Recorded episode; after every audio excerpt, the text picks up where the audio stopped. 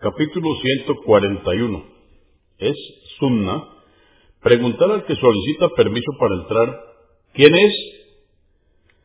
La obligación de responder diciendo el nombre por el que se le conoce. Es detestable contestar yo. 874.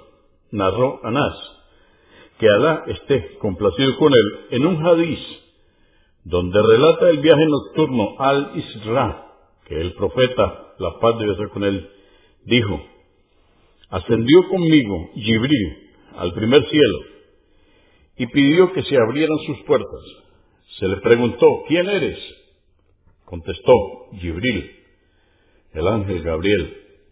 A continuación se le preguntó, ¿quién está contigo? Contestó Muhammad. Luego ascendió al segundo cielo, pidiendo nuevamente permiso para que lo dejaran pasar y le abrieran las puertas. Le preguntaron, ¿quién es? Contestó Gibril. Volvieron a preguntarle, ¿quién está contigo? Contestó Muhammad. El tercero, cuarto, quinto, sexto y hasta el séptimo cielo. En la puerta de cada cielo le preguntaban, ¿quién es? Y respondía, Gibril. Convenido por Al-Bukhari, volumen 7, número 155, y Muslim, 162. 875. Abu Dad, que Alá esté complacido con él, dijo, salí una noche a caminar y vi al profeta, la paz de Dios con él, caminando solo. Me quedé rezagado en la oscuridad de la noche para no molestarlo, pero se volvió a mí y preguntó, ¿quién es?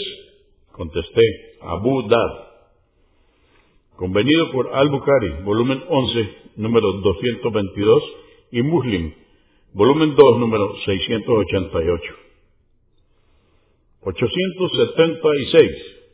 Um Hani, que Alá esté complacido con ella, dijo, fui a ver al profeta, la paz de con él, pero se encontraba tomando un baño.